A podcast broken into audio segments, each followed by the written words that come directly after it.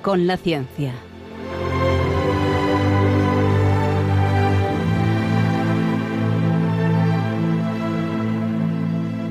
Dirigido por Javier Ángel Ramírez.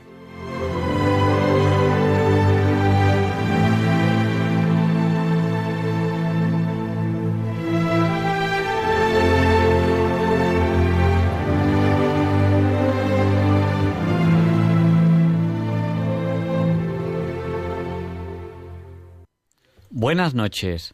Estamos en Diálogos con la Ciencia, el programa para ti, que sabes que la verdad existe y la buscas. En de María, gracias a Dios, todos los viernes en sus dos primeras horas. Buenas noches, Luis. Muy buenas noches, Javier Ángel. Esto no lo han visto los oyentes, pero cuando he dicho para ti, le he tocado en el brazo a Luis el programa para ti, que sabes Menos mal, menos mal que no ven estas tonterías y tal. Oye, además te voy a decir una cosa, estoy encantado, pues tú sabes que el próximo 10 de noviembre eh, mucha gente piensa, bueno, es un día importante, son las elecciones, pero yo digo que también es un día muy, muy importante, ¿sabes por qué? ¿Por qué? Cuéntame. Porque el 10 de noviembre de hace 50 años se estrenó el primer episodio de lo que en España llamábamos Barrio Sésamo, de los Muppet Show. pues nada, eh, a ver si este 10 de noviembre nos estrenamos el, siguiente episodio. pues te voy a decir una cosa. Yo le tengo mucha simpatía a los teleñecos y yo no creo que haya un niño de nuestra generación que no haya disfrutado con el, el ¿cómo era? El monstruo de las galletas, Tricky. ¡Galleta, galleta! bueno, pues nada pues eh, una fecha que va a ser memorable por el monstruo de las galletas y muchas otras cosas. Y para cada que lo sepan nuestros oyentes, el programa original era Sesame Street, que no sé si Sesame se pronuncia Sesame en inglés. Tú sabes inglés. ¿Cómo se pronuncia Sesame en inglés? En inglés, no sé, Sesame. Sesame, pues eso, Sesame. Barrio Sésamo. Barrio, eh, era calle Sésamo en el programa original. Bueno, pues hoy vamos a hablar de, muchas cosas. Si, si, tenemos tiempo, pues podrá entrar muchas secciones y tenemos una, una entrevista muy interesante que intentaremos empezar a la hora Bond, a las 007, pero como esas cosas eh, son así, que nunca se sabe lo que tiene en directo, pues no sabemos si va a poder ser en puntual o, no puntual. Yo, yo, te voy a corregir, Javier Ángel. Una entrevista en Diálogos con la Ciencia no hace falta decir que va a ser muy interesante. La definición de muy interesante es idéntico a una entrevista en Diálogos con la Ciencia. Y además, ya saben lo que les voy a decir. Quédense con nosotros porque no van a encontrar un programa más variado en todo el día. El que hoy tenemos, eh, si Dios quiere, si nos da tiempo, pues muchas secciones para, para ustedes, para disfrutar junto con ustedes. Que este programa no lo hacemos nosotros, lo hacemos entre todos. Y ya saben que desde ahora mismo, desde ahora mismo, pueden contactar con nosotros. ¿Cómo lo pueden hacer, Luis? Pues pueden comunicarnos cosas a través del Twitter del programa. Pues claro, eh, que nuestro Twitter es Ciencia y Vida 1, aunque también estamos ya tuiteando en el Twitter de Radio María, de Radio María España. Y también a través de Facebook, nuestro usuario es eh, Ciencia y Vida. Y a través del WhatsApp, que tenemos un WhatsApp propio, propio del programa de Diálogos con la Ciencia. Hemos buscado un WhatsApp que, que bueno, que como es de Diálogos con la Ciencia, digo, pues que haya, haya que multiplicar, ¿no? Y entonces hemos cogido el del 8. y 8 por 8, ¿cuánto es? ¿64 puede ser? 64. Pues entonces nuestro, nuestro WhatsApp es el 649 888871 que 71 también es 8. Se lo repetimos por si no tenían papel y bolígrafo a mano, aunque bueno, yo creo que con la regla técnica del 8 es fácil. 649 888871 que también es 8. Ya hay varios usuarios que nos están escribiendo. Ya hay, un, hay algún usuario de, que nos dijo que se iba a hacer una revisión médica y nos ha dado la alegría de que ha salido muy bien. Yo les pedí que rezasen por, por un tema mío y bueno, se lo voy a decir, los milagros existen, sus oraciones se han notado y de momento, de momento va todo bien, no es un tema que esté cerrado, pero va todo muy, muy bien. Y hoy vamos a hablar también de eso, también vamos a hablar del poder, el poder de, la oración. Ah, y si alguno quería irse a dormir, lo siento. Eh, teníamos que haberlo dicho antes, pero se nos ha olvidado, se lo decimos ahora. Las autoridades sanitarias mm, nos obligan a decir que este programa es fuertemente adictivo. Deberíamos haber desavisado antes, ya no pueden apagar la radio hasta las dos. Pueden intentarlo, pero verán que no, que no les responde. Se siente, se siente. No les responde la mano y que no pueden apagarlo. Porque dentro de unos minutos vamos a tener una entrevista interesantísima. Allá vamos.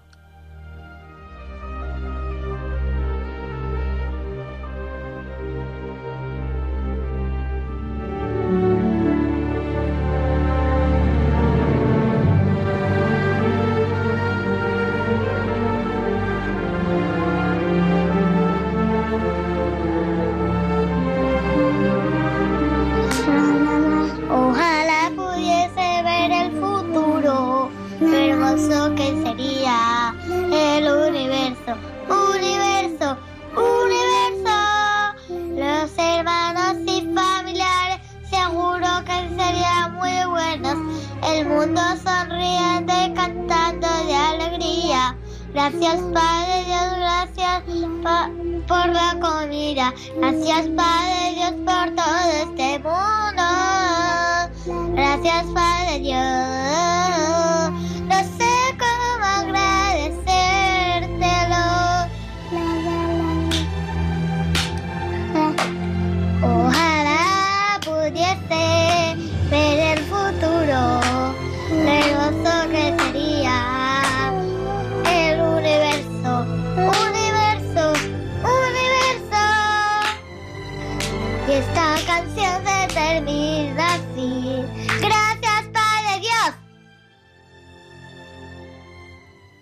Ojalá pudiese ver el futuro.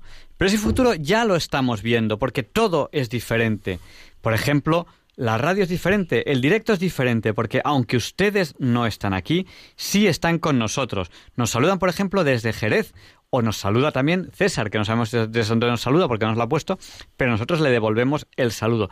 Así es la radio de hoy en día, una radio que se hace en directo y con ustedes ahí al otro lado del WhatsApp. Y como ya es la hora Bond, las 007, ¿qué te parece, Luis, si vamos ya a la entrevista de la semana? Bom, bom, bom, bom, bom, bom, bom, bom, bom, bom, bom. Pues allá vamos, y esta es la sintonía con la que presentamos siempre la entrevista de la semana.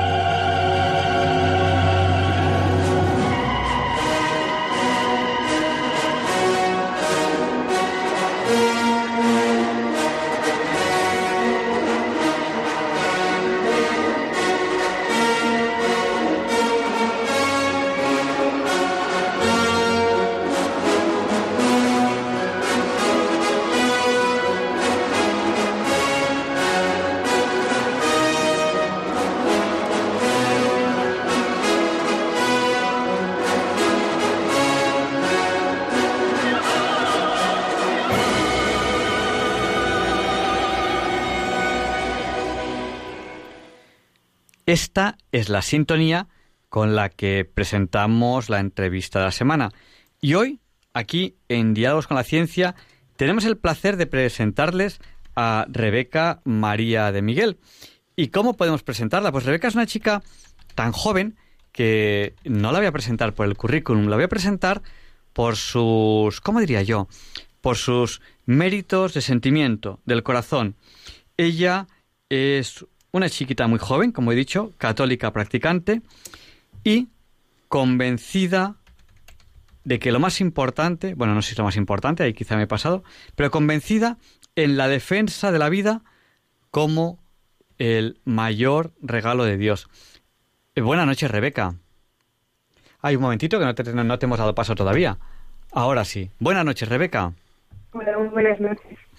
No sé si te he presentado correctamente o no. Te he dicho convencida de que lo más importante es la vida como mejor regalo de Dios. No sé si es lo más importante o es una de las cosas más importantes, porque supongo que una joven católica tiene muchas cosas a las que darle importancia. Bueno, hoy contigo queremos hablar de una campaña muy especial. Una campaña que, si no me equivoco, la habéis promovido a través de, redes sociales, a través de cómo promover los jóvenes las cosas hoy en día. No sé si es así.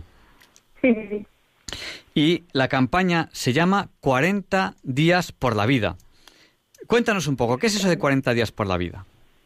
Bueno, pues es una campaña de oración en defensa de la vida que dura 40 días. Nosotros la empezamos el, pasado 25 de septiembre y, dura hasta el 3 de noviembre.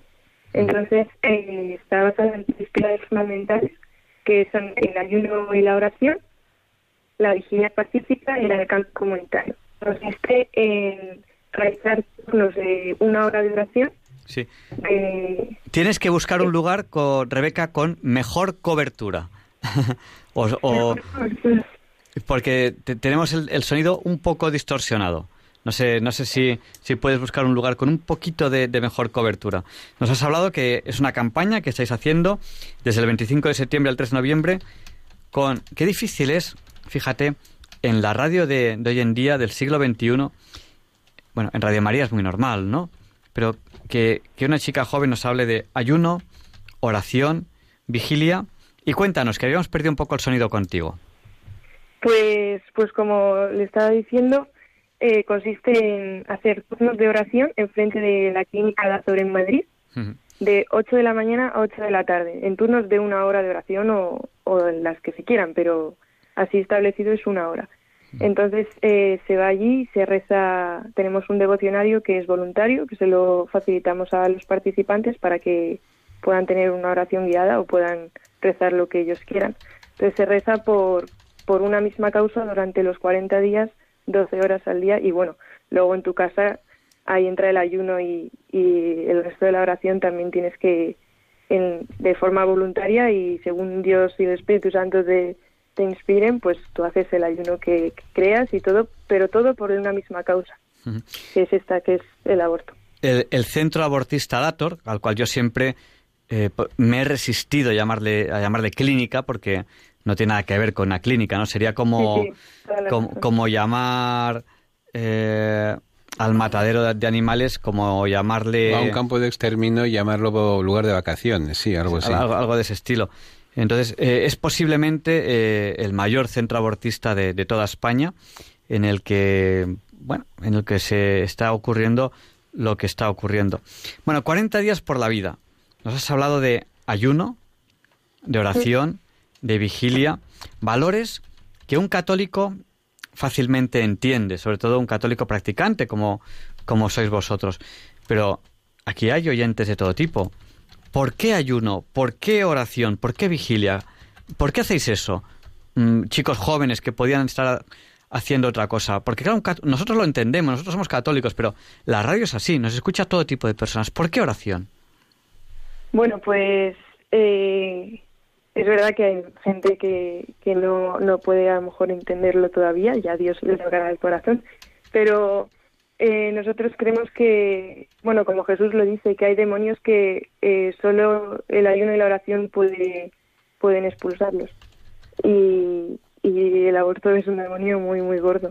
Entonces, eh, a diferencia de que está muy bien también de, de otras eh, campañas y, cosas que se hacen de forma, eh, o sea, sin, sin oración, que son manifestaciones y, o asociaciones que ayudan a, las madres embarazadas, pues nosotros hemos, eh, o sea, tenemos la oración como, como base de todo porque creemos realmente que es eh, el arma más poderosa que tenemos y, y, que da muchos más frutos o, no sé si muchos más, pero Dios sabe cómo, cómo hacer las cosas y cuando cuentas con Él eh, salen mejor.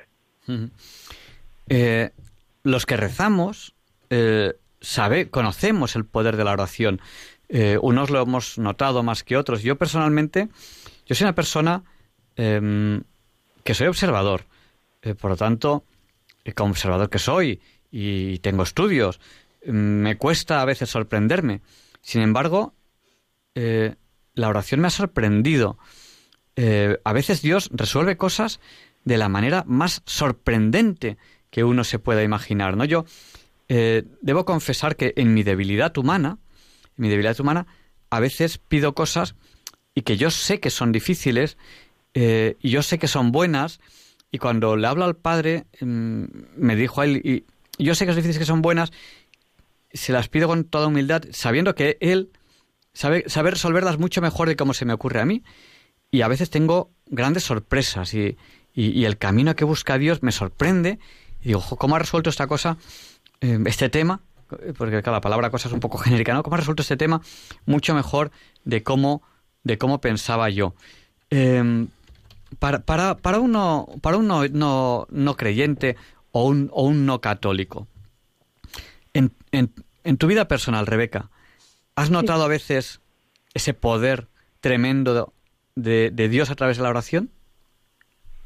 Eh, o sea, que se lo ha hecho a, alguna persona que no cree. No, no, que tú hayas notado, dices, no, es que yo, eh, pues igual que, igual que yo, te, yo, yo, yo, he contado aquí, que yo muchas veces me sorprendo cómo Dios resuelve las cosas y creo que la oración es muy poderosa. Eh, si tú tienes esa experiencia, pues igual que la he contado yo, con temas muy complejos, eh, sí, sí, yo lo veo además a diario.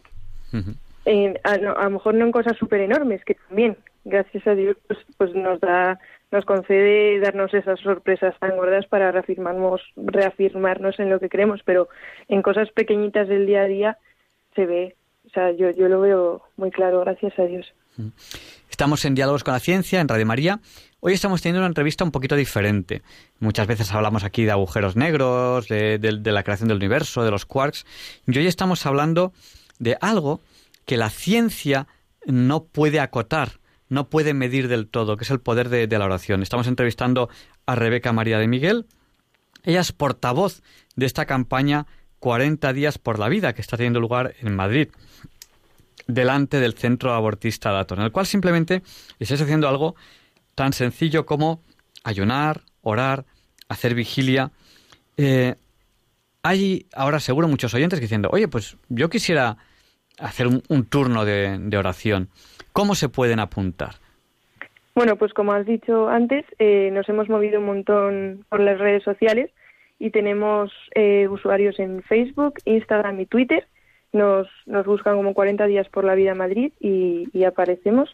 Y luego también tenemos un, un correo electrónico en el que nos pueden escribir y nosotros les mandamos la información y un formulario que hemos hecho en el que aparecen todos los turnos a tiempo real, toda la gente que está apuntada a todo para que se puedan apuntar. Entonces digo el correo que es 40 con número días por la vida Madrid arroba gmail.com.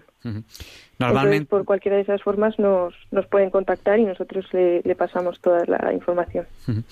40 en número días por la vida madrid arroba gmail.com. Eh, normalmente aquí en la radio no solemos dar teléfonos, por lo tanto, mejor que no, no demos ningún teléfono. Pero bueno, sí que decir que os pueden encontrar en las principales redes sociales. Eh, tienes voz de, chica muy joven y estáis acostumbrados los jóvenes a manejar las redes sociales. Unos los manejan para, para bien y vosotras, como no, si sois gente que tiene esa, esa llamada, esa vocación católica, lo usáis para, para lo que consideréis oportuno, que es para, para, para el bien. Bueno, ¿tenéis ya resultados? O sea, esto, esto empezó el 25 de septiembre. Llevamos, pues, tres semanas, ¿no? Si no me equivoco. Nos quedan todavía eh, dos o tres semanas hasta el 3 de noviembre. Estamos prácticamente a la mitad, a la mitad de esta campaña. ¿Habéis eh, notado ya resultados? Bueno, pues eh, sí, o sea, sí. De, además, de hecho, eh, a nivel de las personas que están participando en la campaña, tenemos anécdotas y testimonios de, de, la gente que va que tienen, y bueno, tenemos, me incluyo yo también, como una pequeña o gran reconversión, porque es verdad que, bueno, todo el mundo sabe el tema del aborto y, y, y te lo dicen y, te asustas y te da pena, pero cuando tú estás ahí delante y lo estás viendo, eh, es, es, otra, es otra cosa. Entonces hay, hay un montón de gente que, que se está dando cuenta de las cosas y, y, gracias a Dios pues están teniendo ahí como un, así de realidad. Y luego, eh, bueno, es, es que hay muchísima gente rezando muchísimos rosarios al día por una misma causa durante 40 días, ¿sabes? Entonces, eh, Dios mm, sabe perfectamente cuándo y cómo tiene que, que usar esa oración y con quién y todo. Entonces, pues ya lo dejamos en manos de Dios para que Él toque los corazones que tenga que tocar a su debido tiempo. Em, yo creo, hay algo que siempre, que siempre he creído, eh, y es que hay algún, algún tema en el cual tenemos que estar tremendamente agradecidos, ¿no? Em, cuando yo pues tendría a lo mejor tu edad o incluso era más joven, yo notaba que tenía sensibilidad para escandalizarme delante de temas como por ejemplo el aborto. Y veo que hay jóvenes que no tienen esa sensibilidad y, a lo mejor no, no, es culpa suya, o sea, posiblemente no sea culpa suya. Por eso hay que dar gracias a Dios todos los días por tener esa sensibilidad, que es una sensibilidad que, que, no todo el mundo tiene. O sea, yo creo que eh, humildemente hay que dar gracias a Dios por tener esa sensibilidad, que es algo muy bonito tenerla, porque te, abre los ojos a decir, bueno, este es un tema por el que alguien tiene que hacer algo, y ese alguien tengo que ser yo. No puedo esperar a que, a que, a que, a que lo haga otro. Igual que aquellos que, que tenemos fe, tenemos que dar gracias a Dios. Yo cuando, cuando yo era joven, yo tenía un amigo... Sigue siendo joven, sigue siendo joven. cuando, yo era, cuando yo era más joven, yo tenía un amigo que, que yo le recuerdo con muchísimo cariño, Javier Capellas, a lo, mejor alguien sabe de quién estoy hablando, que era un chico de, mi edad, tendría un par de años más que yo, eh, que no venía de familia cristiana, que de hecho sus padres le prohibían ir a misa. Y él iba a escondidas. Yo le miraba y yo decía, qué grande, qué grande es el Señor con, con Javier, que, que le ha hecho, le, le, ha dado la fe y se la ha dado a él, porque, porque ha querido eh, en un ambiente absolutamente opuesto, completamente cerrado a, la fe. Y, a eso hay que dar gracias, ¿no? Porque uno puede estar en un ambiente rodeado de gente que tiene fe y no tenerla a él, o al revés. O sea, eso tenemos que dar gracias todos los días, ¿no? Y te, lo digo a ti, Rebeca, que tienes esa gracia, que yo le, doy gracias a Dios de que, la, de que la tengo también. Y, y bueno, yo te quiero preguntar, ¿qué gracias habéis recibido durante esa campaña? Porque estas gracias ya, esa sensibilidad o esa fe la tenías antes. ¿Qué otras gracias habéis recibido durante esta campaña? Y es curioso que en un programa de ciencia estemos hablando de cosas que son inconmensurables, que no se pueden medir en laboratorio. Bueno, pues eh, personalmente eh, hubo un día que sentí claramente lo que el demonio estaba haciendo en este sitio. Y, yo creo que yo y un montón de gente porque es que es, es escandaloso la verdad y, y de verdad el poder de la oración y de y del rosario porque o sea estar tanta gente rezando el rosario por las mismas personas los trabajadores las madres eh, toda la gente que está metida en, en este mundo desgraciadamente pues se ve o sea lo notas lo sientes a lo mejor no lo ves con los ojos pero yo ese día lo sentí y, y puede sonar un poco locura, pero de verdad sentí el poder del rosario y, y la rabia del demonio, de verdad. Eh, bueno, para simplemente para aquellas personas que, que, bueno, eso del demonio, no sé qué, no sé cuántos, la Biblia menciona un montón de veces al demonio. Yo, yo no soy sacerdote, no me voy a meter mucho en el tema, pero simplemente decirles que la Biblia menciona al demonio, menciona a Satán muchas veces, por tanto es algo que entra dentro de, nuestra fe, no es algo que, que, sea ajeno a, la creencia de los cristianos.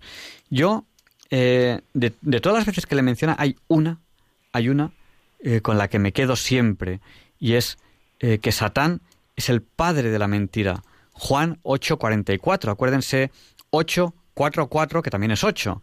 Juan 8:44.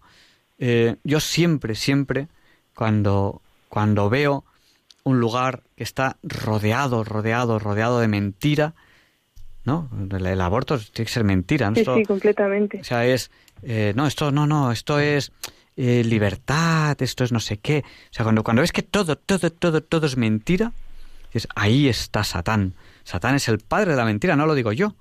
Lo dice Juan 844. Y no quiero meterme más porque yo no soy sacerdote y si no, y a ver si voy a meter la pata, pero... pero no, pero se nota, se nota. Se nota, Cuando algo es tan, tan fuerte, se nota que eso no, no tiene ni una pizca de bueno, ni de libertad, ni de nada. Javier Ángel, tú no tienes que meter la pata porque eso es un privilegio que me dejas a mí. Es decir, yo soy el que mete oficialmente la pata aquí. Tú no debes. Bueno, vamos, vamos a abrir el, micrófono a los oyentes, que son ya las 0 horas 25 minutos eh, eh, en la península. Todavía es jueves, eh, cero, todavía son las once y media en, las, en el paraíso canario. Vamos a ir el micrófono a los oyentes. Si ahora mismo quieren llamarnos por teléfono, pueden hacerlo y participar en directo en el programa. ¿Cómo?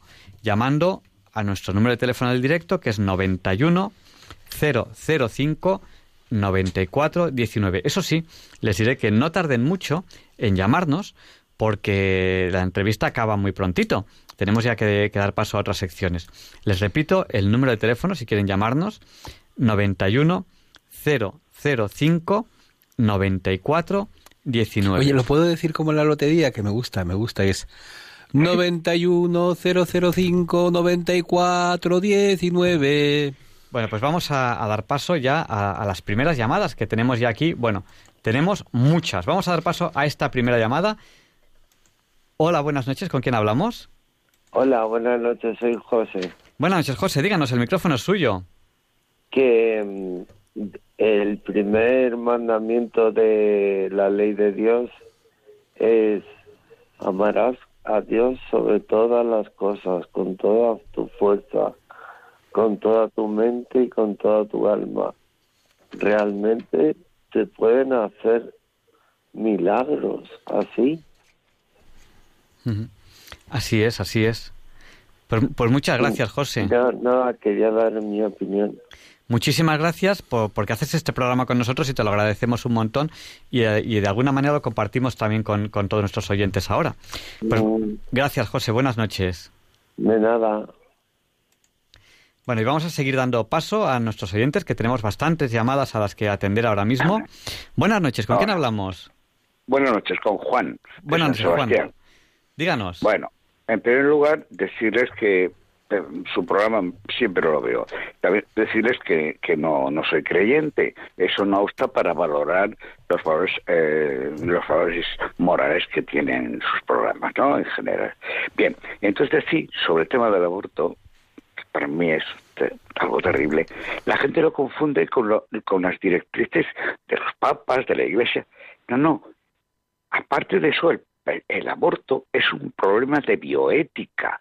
No, no, no hace falta ser creyente para que sea monstruoso. Cualquier persona con sensibilidad e inteligencia mínima debe estar horrorizada con el aborto.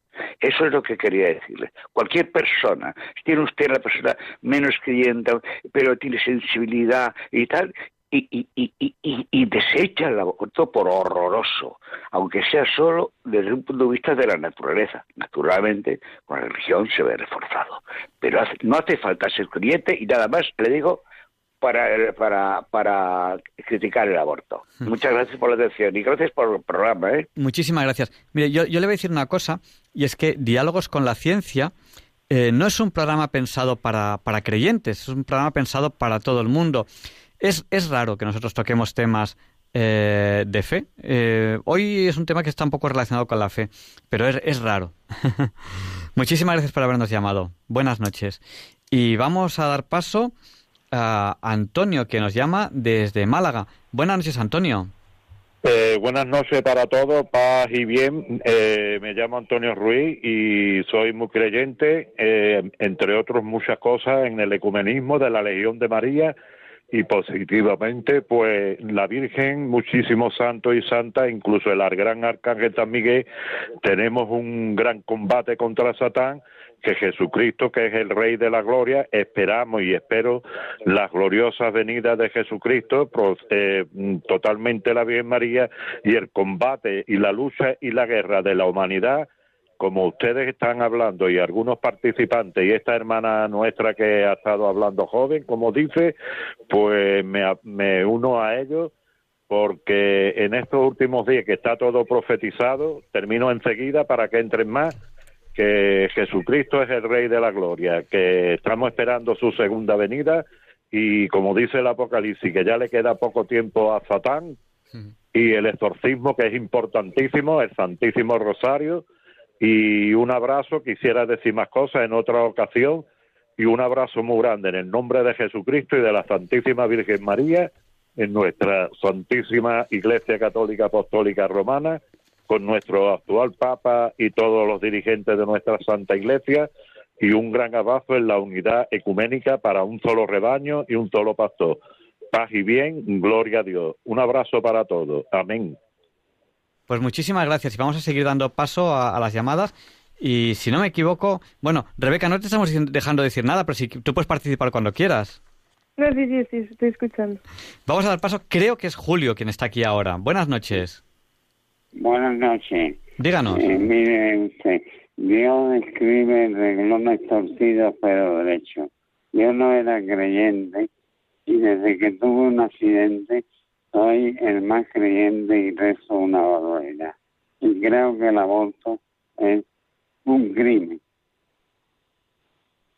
No sé cómo eh, hay gente con tan poca sensibilidad que pueden provocar el aborto. Pues, pues muchas gracias. Pues un abrazo y buenas noches. Gracias por habernos llamado. Un abrazo.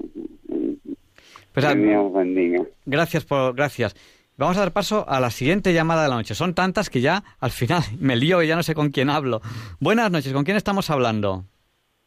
Eh, buenas noches. Eh, mi nombre es Chomin. Chomin, díganos. El... sí. Estoy llamando desde Alemania en este momento. Vaya, vaya. Pues gracias por su llamada. Bueno, oye, eh, vamos a ver. Em, Quería, mm, em, con la campaña esta de los 40 días para combatir los abortorios, em, si han pensado los chicos que están organizándolo en, además de tener la presencia de la Virgen María con el Rey del Santo Rosario, la presencia del Arcángel San Miguel, que es el, el príncipe de la milicia celestial y que es el que ayuda a combatir al enemigo. Sí, sí. De hecho, tenemos siempre en los turnos una una estampita para que quien llegue la rece y, y o sea, estoy completamente de acuerdo que, que San Miguel es de, lo más poderoso que puede haber contra, contra el demonio y claro que lo tenemos presente. Muy bien. ¿Y qué, reacción habéis pulsado en, en, en la chavalería joven? Es decir, hasta los, vamos a poner los 30 años. ¿Cómo? No, que cómo están reaccionando los chicos jóvenes que están participando en la iniciativa hasta los 30 años, la gente joven de, menos de 30 años.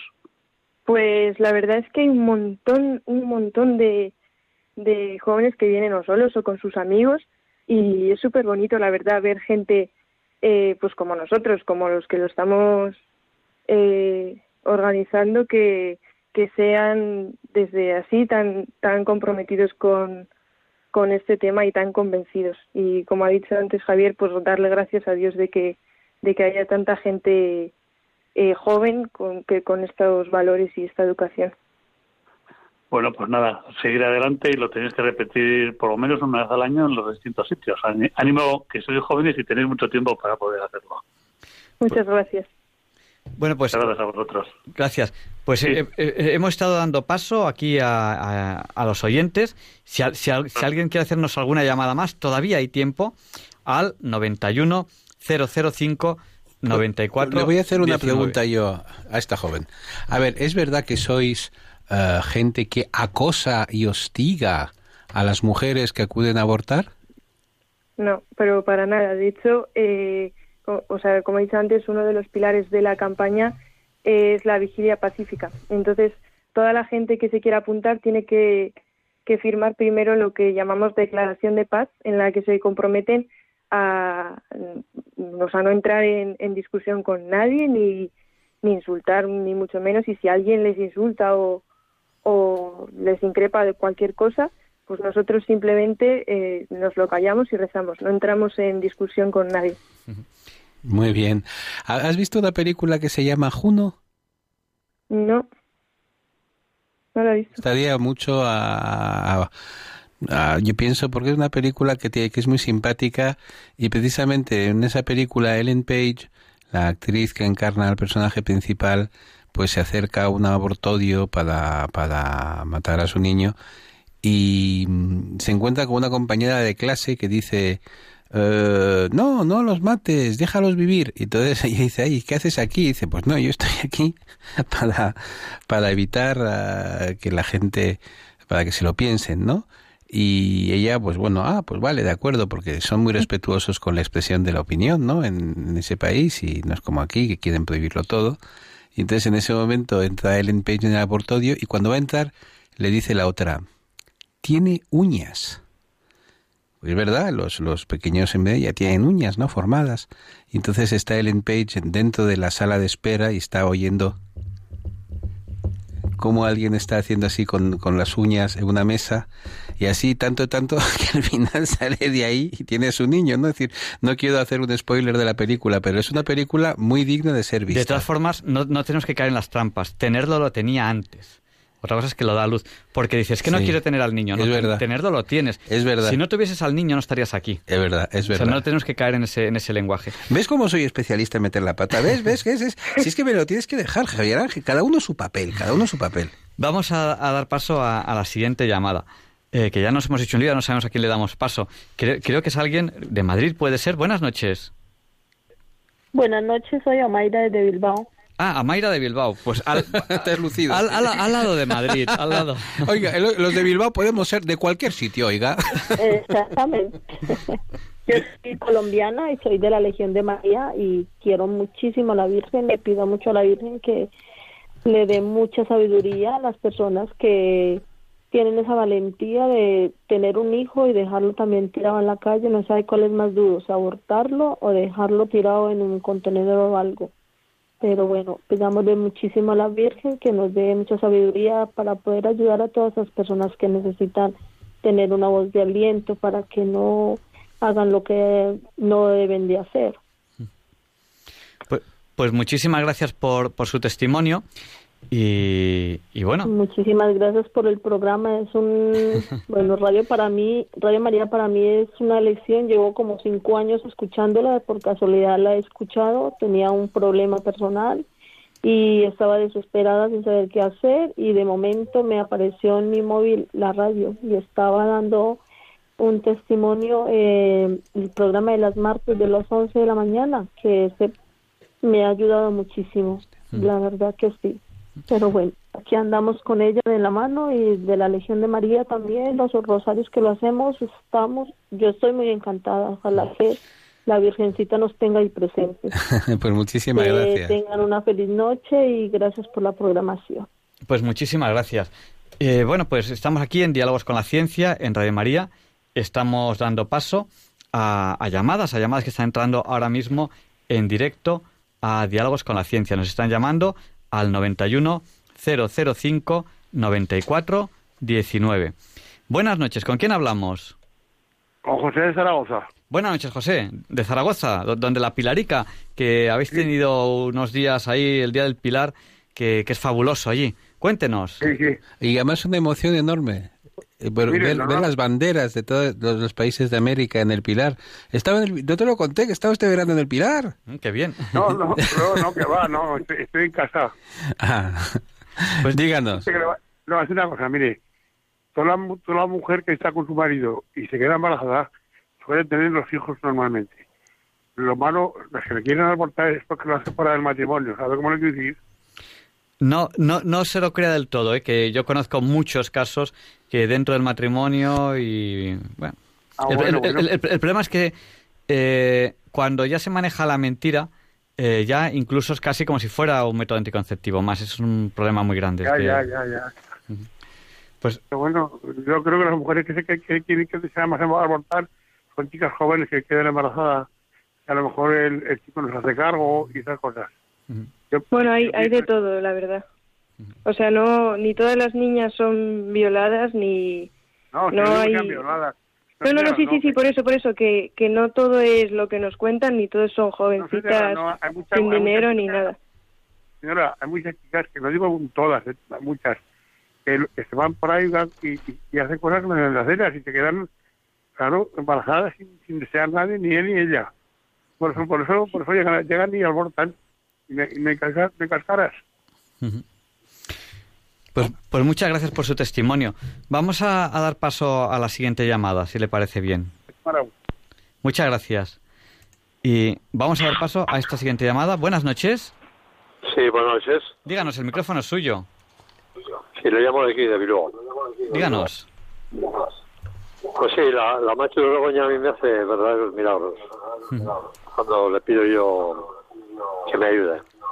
Mire, eh, bueno, eh, a, ver, a las mujeres, si se les explicaría bien que es un nacimiento, que es una criatura que viene de Dios, que, que, no sabemos qué es lo que nos manda, y si les explicamos que eh, la persona humana es lo más perfecto de este planeta Tierra y que ellas son tiene que apagar usted la radio que se oye de fondo un poco. Bueno, bien. Bueno, bien. Que ellas son las únicas que pueden fabricar algo que es lo más perfecto que hay en este planeta Tierra. ¿Me entiendes lo que le digo? Sí, un, tema importante. Sí, y después, es que hay que explicárselo, porque se piensa que, que un niño, pues es yo que sé, cualquier cosa que se hace así, eh, no, bueno, total, que es un verdadero crimen, que es una verdadera barbaridad y que eso había que liquidarlo. Y a esta que ha organizado esto, de las oraciones allí y demás, yo creo que no sería mal que hiciesen alguna persona así, que vaya al Parlamento Europeo, como hizo esa chica de Suecia para la contaminación y todos esos temas, y se ponga allí delante de todos diciendo que esto es un verdadero crimen y que eso hay que liquidarlo y que eso hay que terminar con ello. Yo eh, lo que usted dice es cierto. Lo que ocurre que eh, para llegar al Parlamento Europeo uno tiene que tener un buen padrino y hasta ahí puedo leer. No es, no es accidental que esta niña haya llegado al Parlamento Europeo y que a Rebeca no le dejen llegar. No es accidental. Eso está más pensado de lo que nos imaginamos. Mejor, mejor padrino que el Papa Francisco no creo que hay. Sí, pero eh, estamos hablando de la ONU y la ONU va a lo que va. Ya haremos, un, haremos un programa específico de eso. No, la ONU, a ver, la ONU es una cosa y el Parlamento Europeo es otra. Sí, sí, sí. ¿Eh? Y luego también, pues no sé si sería eh, interesante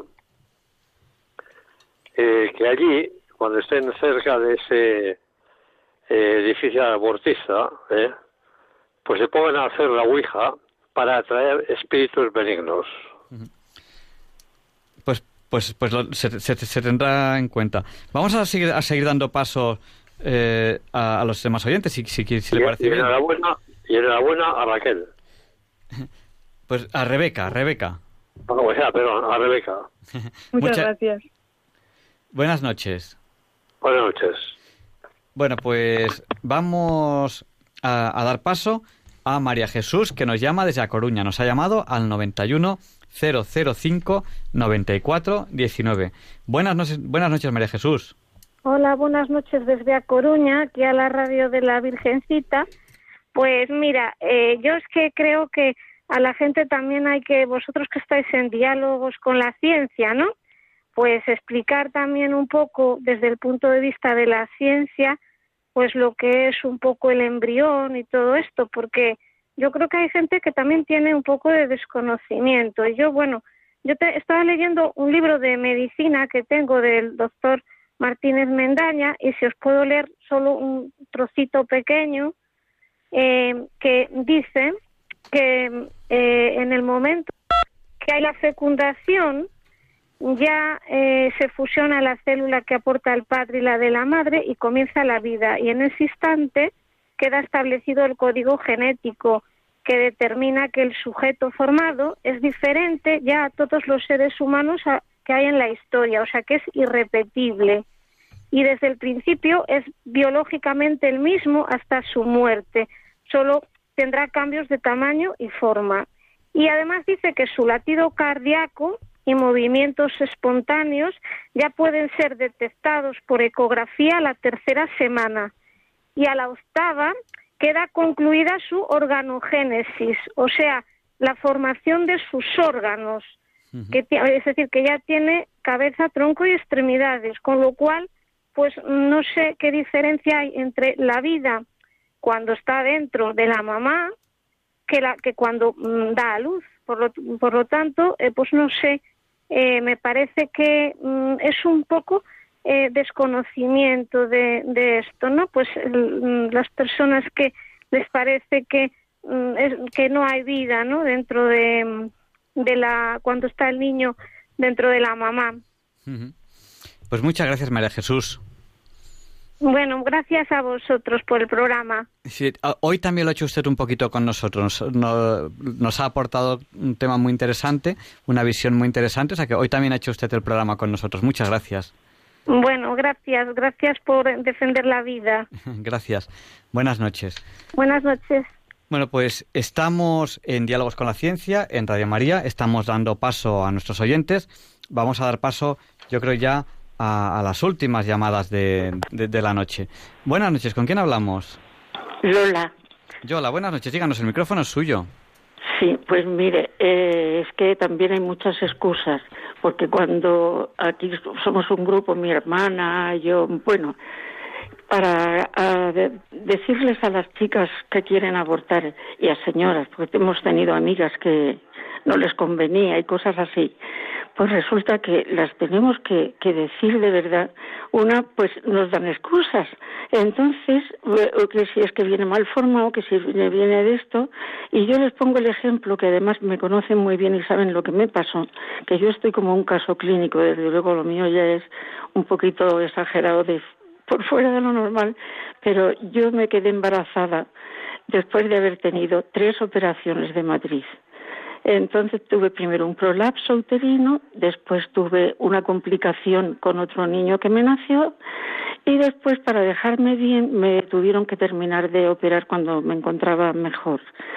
Bueno, pues cuando me dijeron que venía el sexto de mis hijos, no me lo podía creer porque me dijeron que ya no podía tener más niños, que estaba teniendo desde que había tenido aquel mal parto pues muchas consecuencias malísimas.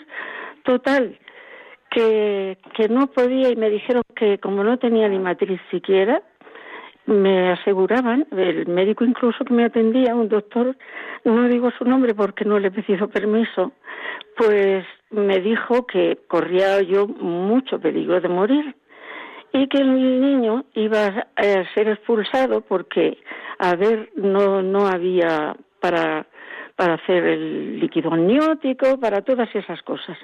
Bueno, pues me recomendaron un, un señor que le llamaban el partero, porque dice que era tan bueno en nacimientos y en todo, era tocólogo, ¿eh?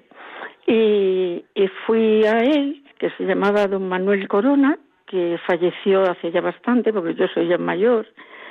Bueno, pues yo fui a él y, y él cuando me dio y todo eso, dice, usted quiere salvar a su hijo por encima de todo. Digo, mire, yo desde luego lo que me ha puesto Dios no me lo quita nadie.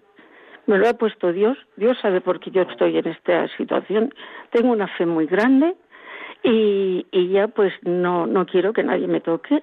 Lo que quiero es que me ayuden, que me ayuden, buscar ayuda para que esto llegue al término que sea. Pero bien, a mí ni, ni, ni vamos, para nada un aborto yo me, negué en redondo. Y le dije eso a mi marido. Mi marido, el pobre, se echó a llorar porque tenía un miedo, le decían tanto que yo iba a morir, a morir, a morir. Pues mire, yo con mi fe y rezando, este señor me mandó una faja especial para con unos cordones para que yo la fuera soltando poco a poco conforme el niño fuese creciendo dentro y con su cuidado y el mío eh, llegó hasta los ocho meses eh, iba a hacer ocho meses ya, ¿no? Entonces tenemos, que dar paso a más llamadas, si no le importa. Vale, pues mire, me hicieron una operación y el niño nació. Me dijeron que iban a hacer tonto, idiota, porque estaba tragando líquido amniótico, pero no sé qué. Mire usted lo que es la naturaleza. Usted sabe lo que es un, gusano de seda. Pues fue como un cabullo, como él mismo, que, que yo no sé lo que formó ahí. Y el niño nació, me lo pusieron en, en los neonatos y resulta que, que luego tenía respiración bien, estaba todo bien y como casi llegaba a los tres kilos, Pues mire, lo sacaron de ahí y vieron que funcionaba muy bien. Luego dijeron que iba a ser idiota, tonto. Yo no sé cuántas cosas no me podrían decir. Pues mire, le, digo yo, hizo una buena carrera, ha sido la luz de mis ojos porque me ha ayudado mucho eh, cuando he sido mayor. Es un niño estupendo, ya está casado, tiene dos hijas y ha funcionado muy bien, tiene su propia empresa y hay que ver lo que vale este niño y lo que ha sido para mí. Mm. Nada más que quiero decir eso. Y Pues eso lo cuento para que toda la que tenga miedo, si es por miedo, que sepan que Dios ayuda, que Dios ayuda muchísimo y sobre todo a salvar vidas y más de un, de un niño. Y yo decía, cuando me decían que iba a ser anormal o que todo eso, digo, pues mira, más, más lo cuidaré, mejor, digo, me dedicaré a él en cuerpo y alma, y sea lo que Dios quiera. Y así, bueno, no lo quiero entretener, que Muchas es verdad que hay muchas llamadas.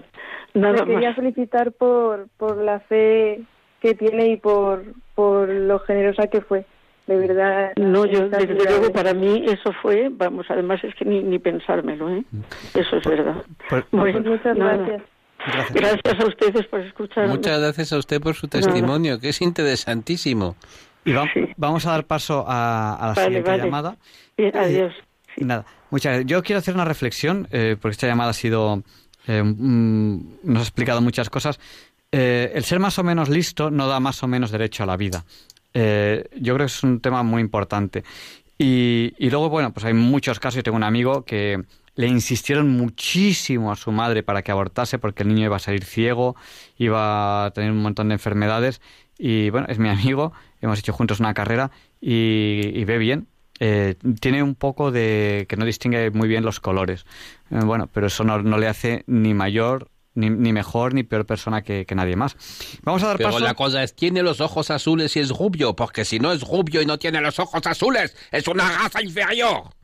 Ese es el problema. Vamos a, a dar paso a Santiago. Le vamos, vamos a pedir a los oyentes que por favor sean muy breves, que nos queda muy poquito tiempo. Buenas noches, Santiago. El micrófono es suyo. Sí, buenas noches. He intervenido hace un momento y he vuelto a llamar porque se me ha olvidado de decir una cosa muy importante. A ver, eh, los que están en la defensa de los animales y del maltrato animal, quisiera saber qué dicen del aborto. Y hay que tener en cuenta que si uno mata a un perro o, lo, le da unas palizas o le hace yo que sé cosas, le caen unas multas terribles y años de cárcel y la orden. Conozco el caso de uno que tenía caballos y se puso enfermo y nadie los podía cuidar. Y fueron allí pues las autoridades y tal que si esto es un abandono que si no sé qué que si bueno le metieron años de cárcel y una multa de campeonato. Y con esto del aborto o sea, no se hace nada de nada se permite. Y eso vuelvo a repetir es un verdadero crimen.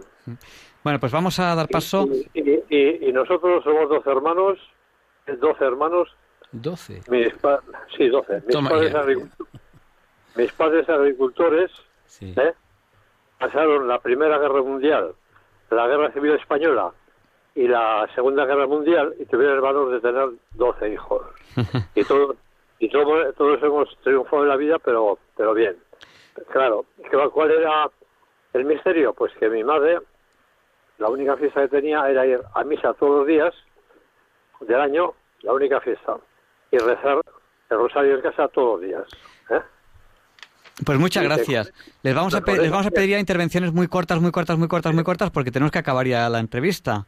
De- Con esa fe tan grande, pues ni pasamos hambre, ni pasamos calamidades, ni nada, ni nada. Y todos hemos estudiado y hemos salido adelante fenomenalmente.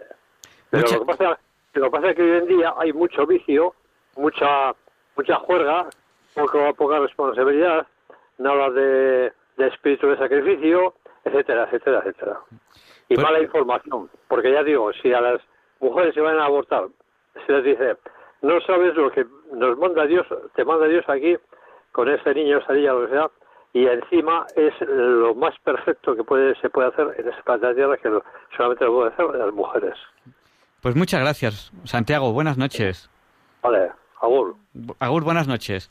Vamos a dar paso a, a la siguiente llamada que tenemos aquí. Buenas José. noches. José, buenas, Buenas noches. noches. Buenas noches, soy José de Gandía. Le, le vamos a pedir, le vamos a pedir brevedad. Mucha, mucha, mucha brevedad. Eh, gracias por los programas, ¿eh? Mire, en la ciudad de Gandía antiguamente había un matadero municipal para que de forma legal pudiera haber un suministro de carne con garantía suficiente sanitaria. ¿eh? Entonces, podríamos calificar a los centros esos abortistas como mataderos legales de bebés. Hacerlo así de forma gráfica. Matadero de bebés. Gracias, ¿eh? Yo lo corto que he sido. Está muy, está muy bien visto. Muchas gracias. ¿verdad? Dios. Buenas noches. Buenas noches. Bueno, pues ya tenemos que terminar con las llamadas porque es que no nos da tiempo a más. Yo sé que hay muchas más personas que quisieran participar. Les agradezco mucho el tiempo que, que nos han dedicado. Eh, y bueno, queremos terminar. Eh, Rebeca nos va a hacer un resumen porque pues, no todos los oyentes han estado al principio en lo que nos ha contado Rebeca. ¿Por qué la estamos entrevistando? Pues ahora nos, lo, nos lo recordará. Y les quiero agradecer muchísimo, pues, pues nada, yo antes quiero hacer, quiero repetir algo que ya he dicho. Diálogos con la ciencia es un programa fundamentalmente de ciencia, tecnología, a veces música y a veces actualidad. Eh, y la mayoría de las cosas de las que hablamos se pueden verificar experimentalmente en laboratorio o con algún experimento.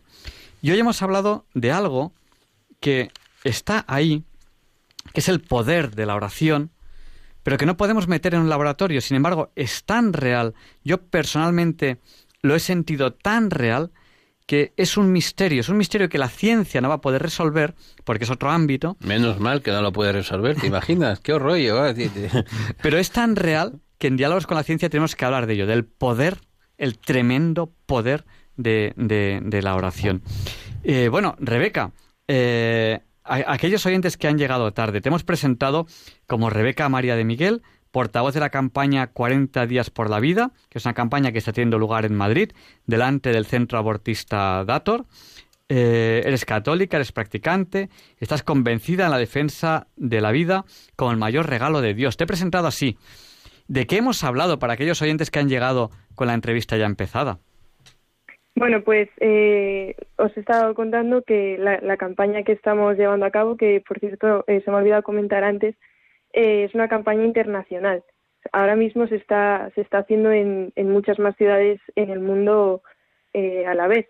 Entonces, también para, para que recen por, por esas ciudades también y por la gente que, lo está, que está participando de ello. Entonces, bueno, es una campaña de oración en defensa de la vida que surgió en Estados Unidos hace, hace ya unos cuantos años, en, en el 2004. Y bueno, eh, consiste en rezar en frente de la clínica Dator, aquí en Madrid, eh, de 8 de la mañana a 8 de la tarde en turnos de una hora. Es rezar pacíficamente, sin entrar en, en discusión con nadie. Eh, y, y bueno, rezar porque creemos que la oración es el poder más importante que tenemos. Y, y, nada, pueden contactar con nosotros mediante redes sociales que nos estamos moviendo mucho por ahí, en Twitter, Instagram y Facebook. Nos pueden encontrar como 40 días por la vida Madrid. Y luego tenemos un correo electrónico que, que lo digo que es 40 con número días por la vida 40 con número días por la vida Madrid arroba gmail.com. Y nada, nos contactan por ahí, nosotros les mandamos toda la información y eh, los turnos de oración para que se puedan apuntar eh, libremente y voluntariamente al que quieran. Pues muchísimas gracias. Eh, Rebeca, yo desde la situación privilegiada que tengo ahora mismo aquí en el micrófono, a veces abuso de esta situación y hoy voy a abusar un poquito. Y te voy a pedir eh, que en algún ratito que te sobre de oración pidas también por nuestras intenciones si te parece si te parece bien por las mías y, por, y por las del resto de oyentes de Radio María que yo a veces a veces rezo por las intenciones de los oyentes de Radio María que, que son muchas. Muchísimas gracias Rebeca. Muchas gracias a vosotros, un placer. Ha sido un placer también para nosotros compartir ondas contigo esta noche. Muchísimas gracias, ánimo a todos vosotros, que sé que sois muchísimos. Eh, ojalá, pues, gracias a esta entrevista también se, se anime más gente a compartir esta experiencia con vosotros y, y, un abrazo muy fuerte. Muchas gracias, buenas noches. Buenas noches. Y también llegamos a, a Dios, no solo con la oración, sino con, con las ondas. Oye, Luis, ¿estará Dios escuchando este programa? Dios está escuchando incluso a los que no hablan, no sé, imagínate. Al jefe no le vamos a engañar. El día del juicio final yo creo que vendrá y dirá, e-, eras tú, el de, el de la radio de mamá y tal. yo te digo una cosa, el, día del juicio nos vamos a llevar cada sorpresa. Nos vamos a llevar cada sorpresa. Bueno, pues... Y será divertido también. El día del juicio también tiene que ser divertido. Hay que, hay que, hay que vivir la vida de forma divertida y, continuar con ello. Bueno, eh, sabes que hubo un papa que era jurista, este fue uno de los papas de Aviñón, este hombre era jurista, y entonces em, él pensaba que como, como que no era posible que la gente que se muriese fuese juzgada en el momento, porque no la iban a juzgar dos veces, porque claro, si había un juicio final, el juicio al final de los tiempos, ¿cómo iba a haber un juicio antes? En el momento en que nos moríamos. Entonces este, este señor que llegó a papá decía, eh, bueno, es que no puede haber, en realidad el cielo tiene que estar vacío y el infierno también, puesto que hasta que llegue el juicio final no, no sabremos qué, qué, va a ser de quién y qué.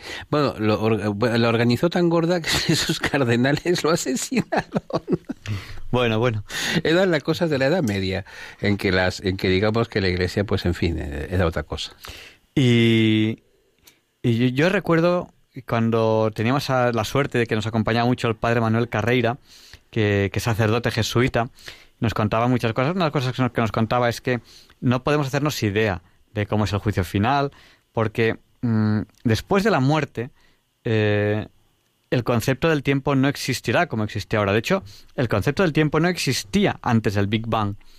Eh, entonces él decía, pues igual que no existía el concepto del tiempo antes del Big Bang, como lo, como lo tenemos ahora, pues después de la muerte eh, tampoco existirá como, como lo tenemos ahora. O sea, en la Biblia nos habla pues de que Jesús en un momento dado eh, pues eh, baja a los infiernos, como un poco como que puede estar en todas las partes, en todos los lugares a la vez.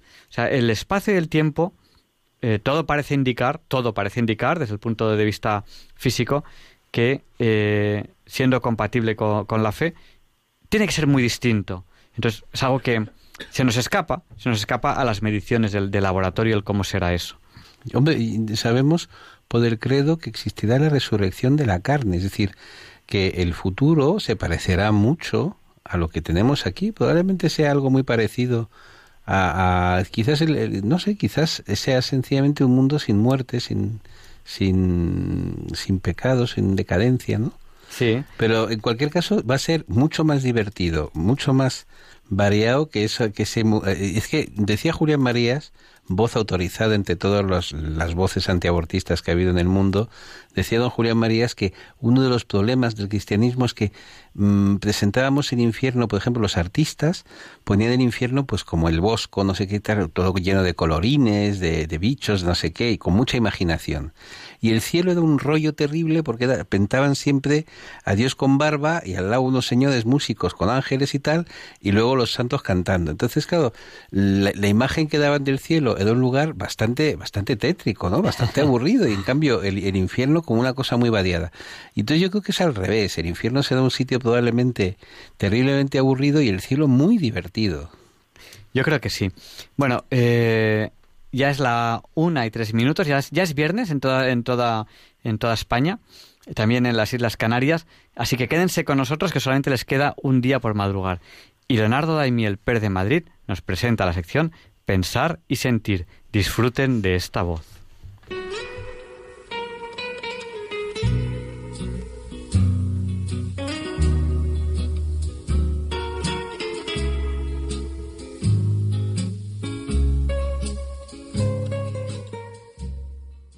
Buenas noches, queridos oyentes de Radio María. Soy Leonardo Daimiel y celebro estar de nuevo con ustedes. Les agradezco mucho que estén ahora ahí, al otro lado de la radio. Hoy les voy a leer en Pensar y Sentir un breve artículo que ha publicado hace poco un escritor del que ya les he hablado en alguna ocasión anterior. Se trata de Federico Fernández de Buján, que es catedrático de Derecho Romano en la UNED y ha escrito 12 libros y innumerables estudios y artículos muy diversos. Sus publicaciones abarcan temas de derecho, temas pedagógicos y también literarios. Es miembro de la Real Academia de Doctores de España y de la Real Academia de Jurisprudencia y Legislación, así como de diversos comités científicos y directivos en varios países. El artículo que ahora les voy a leer lo ha titulado Decálogo para un matrimonio 10 y dice así. En este otoño madrileño, de cielo velazqueño y grata temperatura, se celebran muchas bodas. A esos novios les propongo algunos consejos sin más autoridad que las lentejas que se toman o se dejan. Diez verbos reflexivos para conjugarse en recíproco. Así, uno lo hace por, para, desde, en y con el otro. Amarse. He aquí la plenitud de felicidad. Y si es así en otros amores, cuanto más en el conyugal. Ayudarse. Lo malo se afronta mejor, pues la pena se divide y la fuerza para superar los reveses se dobla. Adaptarse. Conocerse cada día más. No criticar debilidades. Madurar en sintonía. Reconocer que el otro te hace mejor. Complacerse. Se comienza en una nube y se trata de no descender de forma brusca. Sorprenderle con pequeños regalos, ahorrarle esa molestia, facilitarle aquella gestión, preguntarle por esa preocupación. Recordarse y desmemoriarse. Lo primero para lo bueno utilizar una libreta por año para anotarlo. Lo segundo, para lo malo. El pensamiento cristiano exige perdonar siempre y además olvidar.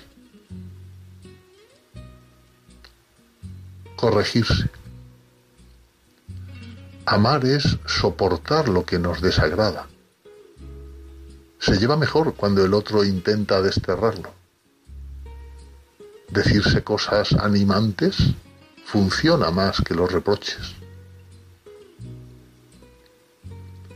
Divertirse. La alegría es el perejil de toda salsa familiar. Debéis programar estar solos. Propuesta de mínimos. Cada semana, una mañana o tarde. Al mes, un día. Al año, un viaje al menos de fin de semana. Conformarse. No sentirse permanentemente insatisfechos del bienestar material. Provoca frustración y genera conflictos al colisionar intereses. Valorar lo que tenéis y no obsesionarse por las cosas que jamás dan la felicidad. Condescender, poner dos corazones en común, ceder en preferencias y aficiones. Debe hacerse por los dos, aunque siempre uno cede más. El que más ama. Y no medir para exigir lo mismo.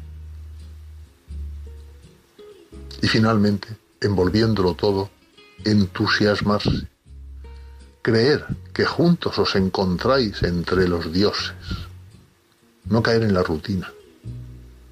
Se consigue con la firme voluntad que vence el volátil sentimiento y deciros, te quiero porque lo quiero. Si es así, nunca os dejaréis de querer.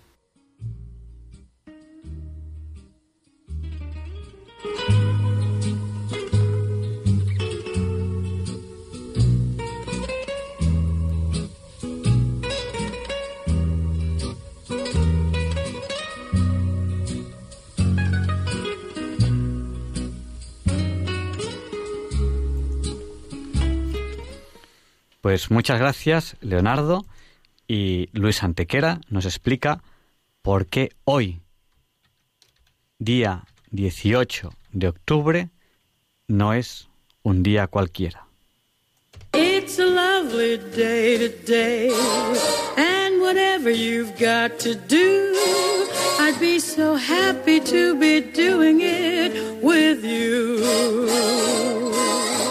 But if you've got something that must be done, and it can only be done by one, there is nothing more to say. Except it's a lovely day for saying it's a lovely day.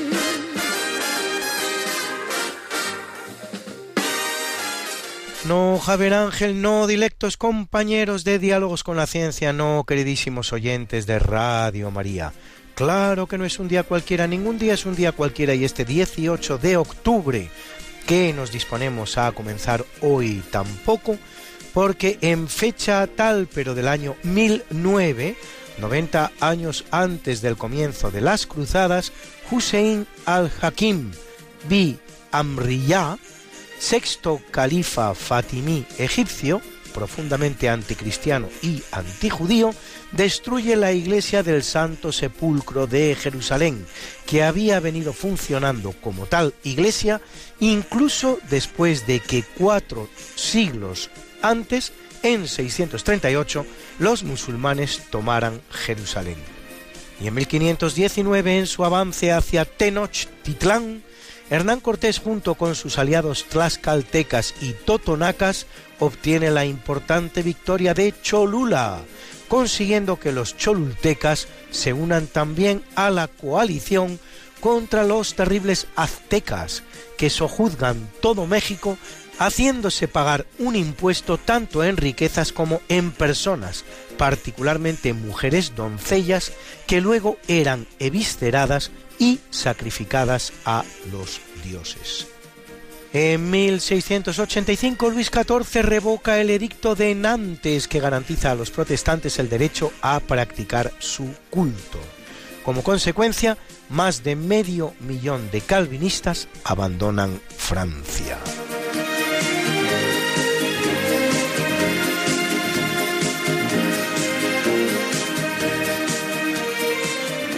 En 1807, sobre pretexto de conquistar Portugal, que es aliado del Reino Unido, entran en suelo español las tropas napoleónicas del general Junot, con la oculta intención de ocupar España.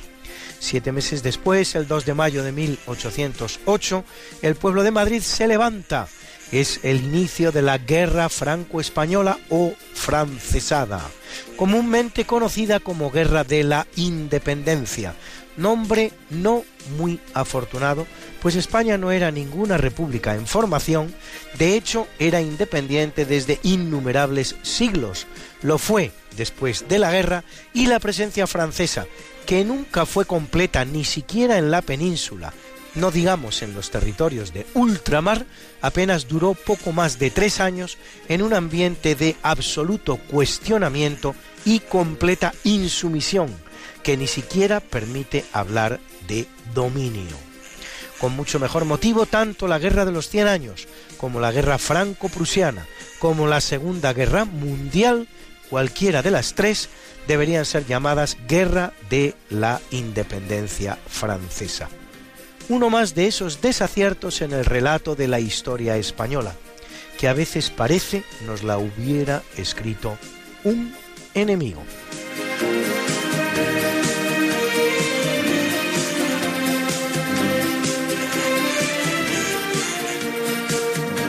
En 1867 Estados Unidos compra a Rusia el territorio de Alaska por 7 millones de dólares. En la misma fecha, pero de 1898, tras derrotar a la flota española en una guerra en la que había entrado mediante una acción de falsa bandera, como lo fue el falso hundimiento del Maine, o mejor dicho, el auto hundimiento del Maine, Estados Unidos se anexiona la isla de Puerto Rico.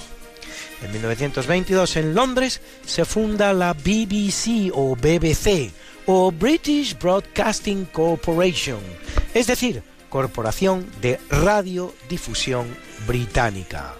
Y en 1944, un violento huracán con vientos de hasta 262 kilómetros por hora azota La Habana y deja 300 muertos, cosa que ocurría medio siglo antes de la inauguración oficial del cambio climático.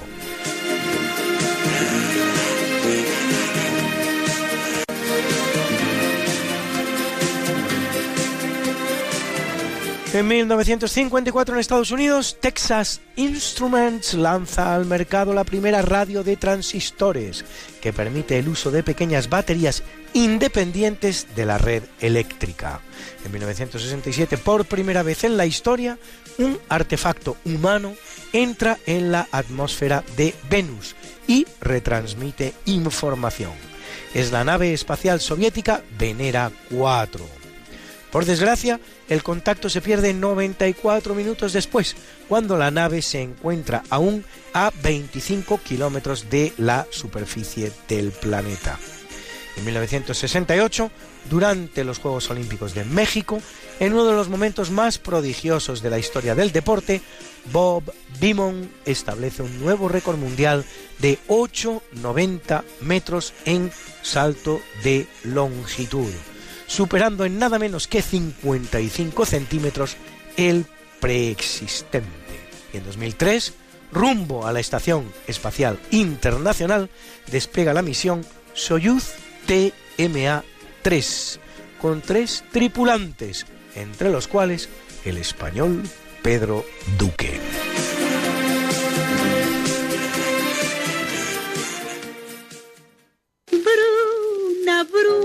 Nació María y está en la cuna, nació de día, tendrá fortuna.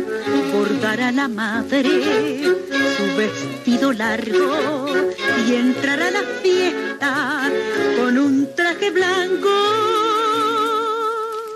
Y será la reina cuando María cumpla 15 años.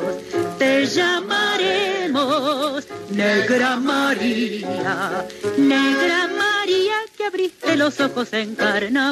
En el capítulo del natalicio nace en 1405 Eneo Piccolomini, más conocido como Pío II, vicentésimo décimo papa de la Iglesia Católica, que lo es entre 1458 y 1464 uno de los más notables humanistas de su tiempo, fundador de la Universidad de Basilea, que con el auxilio del arquitecto Bernardo Rossellino convierte su ciudad natal, Corsignano, rebautizada para la ocasión como Piensa, en la ciudad renacentista ideal, el cual además propondrá al sultán turco Mehmet II, aunque sin éxito, su conversión al cristianismo para reconocerle a cambio como legítimo sucesor del imperio bizantino.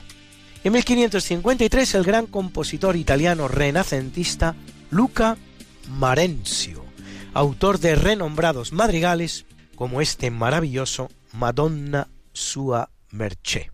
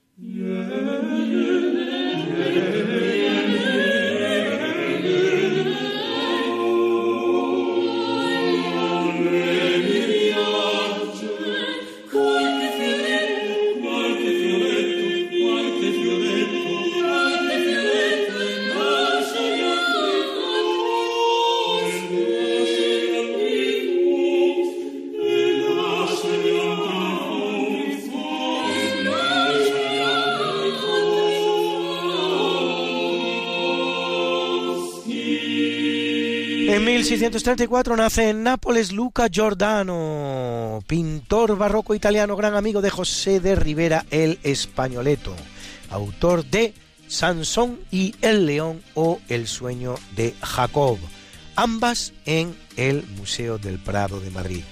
En 1777 el alemán Heinrich Wilhelm von Kleist, poeta, dramaturgo y novelista romántico, autor de obras como La familia Schroffenstein o La marquesa de O. En 1859 el filósofo y teólogo francés Henri Bergson, Nobel de Literatura 1927, entre cuyas obras más conocidas La risa y La energía espiritual.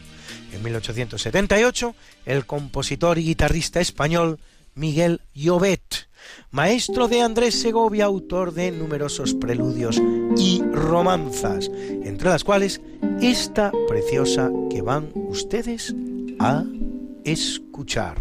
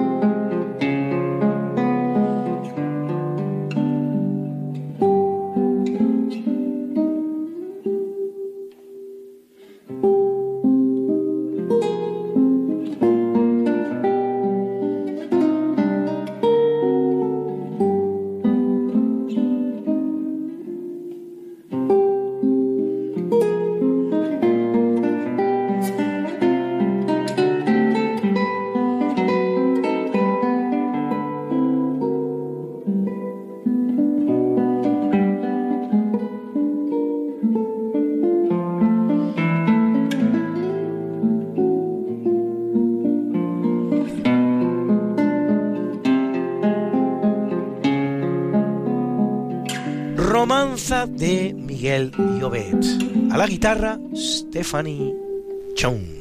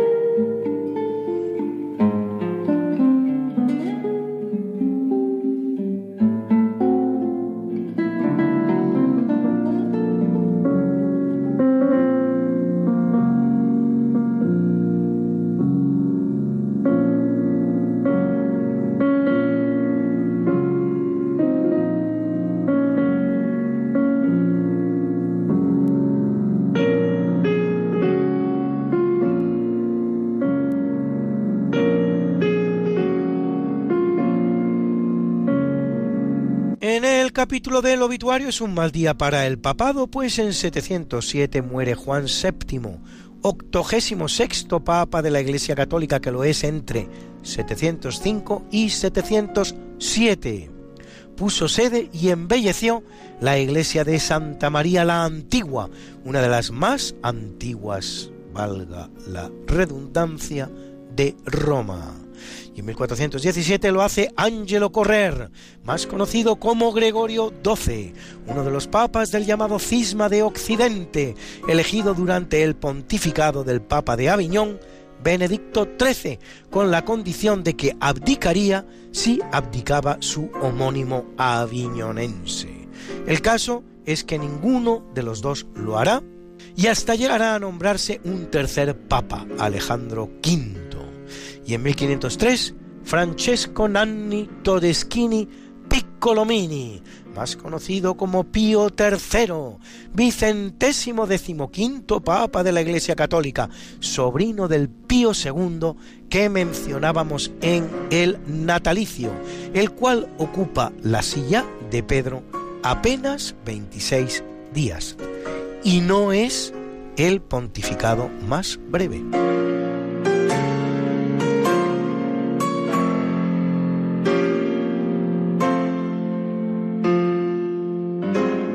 En 1889 muere Antonio Meucci, inventor italiano, verdadero inventor del teléfono, aunque la patente la registrara Graham Bell, así como de un sistema de galvanizado y otro de electroshocks. En 1893, Charles Gounod, compositor francés de óperas como Romeo y Julieta y Fausto, cuya obra es la máxima expresión del romanticismo francés. Van a escuchar ustedes su divertida Marcha fúnebre por una marioneta, que muchos de ustedes tal vez asocien con la figura de Alfred Hitchcock.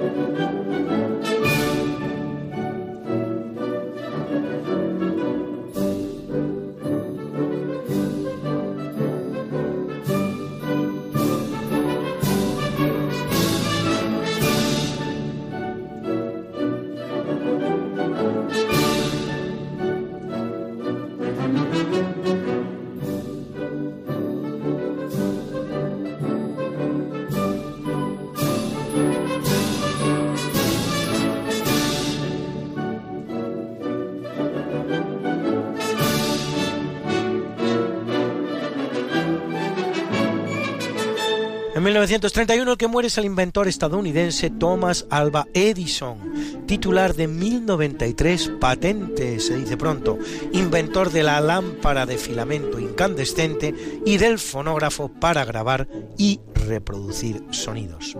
Y en 1995 el filósofo español José Ortega y Gasset, autor de La rebelión de las masas o España invertebrada, en la que avisa del proceso desintegrador español del que acusa a la clase dirigente.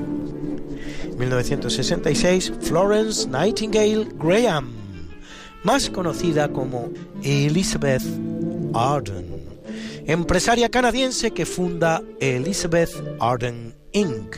y construye todo un imperio de la cosmética. Qué linda está la mañana en que vengo a saludarte venimos todos con gusto y placer a felicitarte. El día en que tú naciste, nacieron todas las flores. En la pila del bautismo cantaron los ruiseñores.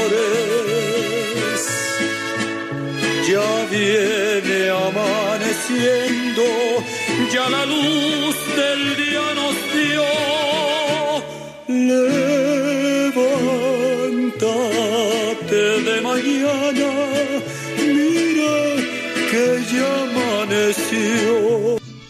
Felicitamos hoy a la gran tenista estadounidense de origen checo, Martina Navratilova, 18 veces ganadora de alguno de los cuatro torneos del Grand Slam de tenis, entre los que destacar Wimbledon, que ganó en hasta nueve ocasiones, y 31 veces, se dice pronto, en su categoría de dobles, la cual cumple 63, y al estadounidense Craig Cameron Mello, Nobel de Medicina 2006 por el descubrimiento de la ribointerferencia o interferencia por ARN, que cumple 59, y a nuestras guapas hoy la esquiadora norteamericana Lindsey Vonn ganadora de un oro olímpico y de dos campeonatos del mundo, con 82 victorias en la Copa del Mundo de Esquí Alpino, lo que la convierte en la esquiadora con mayor número de victorias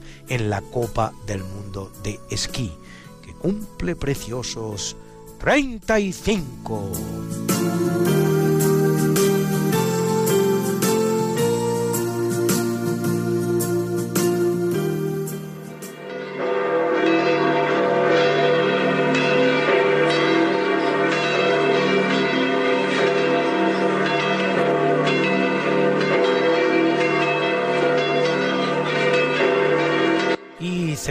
Iglesia Católica al evangelista Lucas, autor del tercero de los Evangelios y de los Hechos de los Apóstoles, patrono de los escritores, leal e inseparable amigo del apóstol de los gentiles.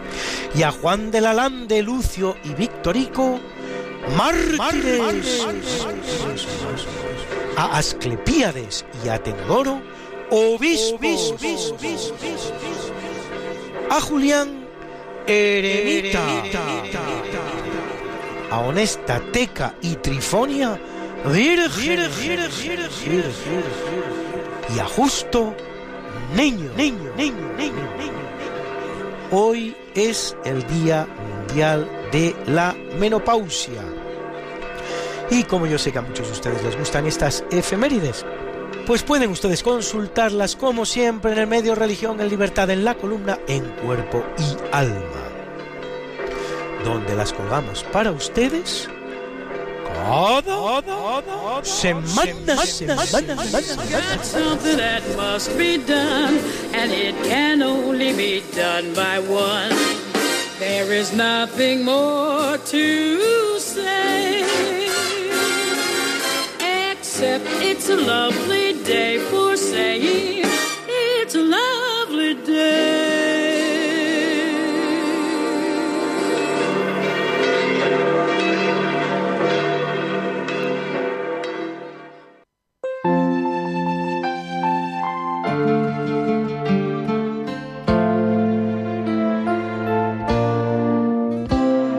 Que canten los niños, que alcen la voz, que hagan al mundo escuchar, que unan sus voces y lleguen al sol.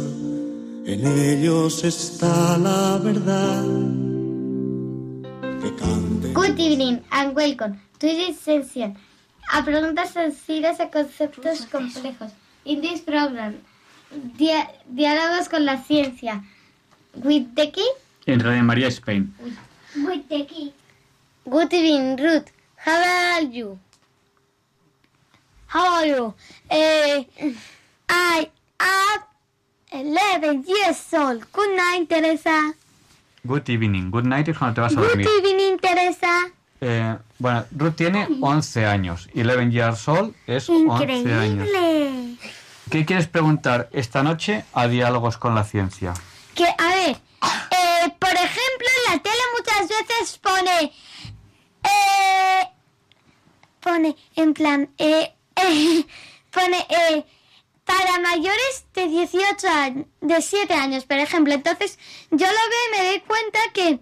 No, de 12, por ejemplo. Entonces, yo lo veo y me doy cuenta que imagínate que son de menos, además. ¿Por qué no lo ponen a una edad correcta? ¿Y por qué solo hay de 7, 12, 16 y 18, no? Por ejemplo, para 10, 9 y todo eso. Bueno, pues a ver. eh, la calificación de películas, si no me equivoco, es especialmente recomendadas para, para la infancia.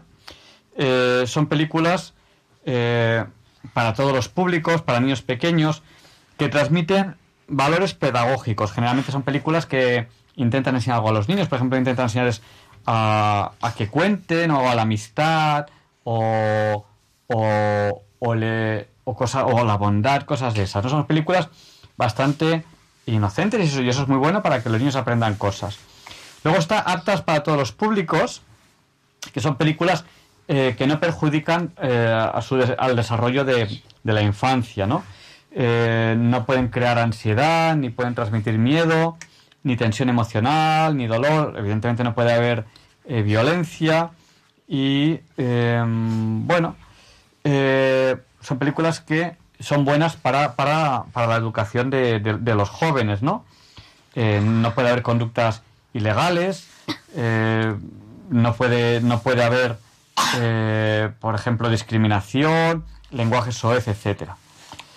No recomendadas para menores de 7 años son películas en las que se supone que eh, a partir de los 7 años el niño ya tiene unas ciertas aptitudes, unas ciertas de- destrezas para distinguir entre la realidad y la ficción, para ver qué cosas son reales y qué cosas no son reales, porque hay cosas en las películas pues que no son verdad, ¿no? No voy a decir, no voy a poner ningún ejemplo, hay cosas en las películas pues que no son verdad. Hay mundos de unicornios, de- Como Jurassic World, que los dinosaurios no existen y tienen dinosaurios. por ejemplo. No existe la fecha de hoy, existió históricamente en su momento, ¿no? Sí.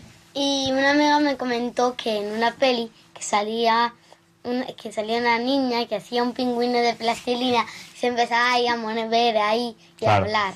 Bueno, pues entonces eh, ya con siete años supone que uno puede de la función. También son películas que en principio no son, no son malas edu- eh, educando, ¿no? Dime. Y no sé si sabéis que cuando nosotros ponemos a los animales o algo que no son personas, algo que hacemos las personas, se llama personificación. Bueno, eh, no recomendadas para menores de 12 años eh, son películas, bueno, que ya se supone que eh, una persona con 12 años ya tiene un cierto, ¿no? Como Balduino, ¿no? Balduino ya tiene, ¿cuántos tiene Balduino? Trece, y yo voy a cumplir 12, o sea que me siento Pues como... Balduino ya vive, ya vive en el extranjero, estudiando, ahí está contento y feliz. Pues se supone que ya tiene una cierta capacidad para pensar, eh, que tiene capacidad para tomar decisiones, eh, tiene suficientemente desarrollado su pensamiento abstracto y él es capaz de alejarse voluntariamente de las conductas ilegales o perjudiciales, por lo tanto ya puede contener eh, algo así porque él sabe cuidar su salud, él sabe evitar la violencia, ya puede haber, puede haber un poquito de, violencia en la película porque él sabe que eso es malo, ¿vale? O sea, eh, entonces ya él puede distinguir.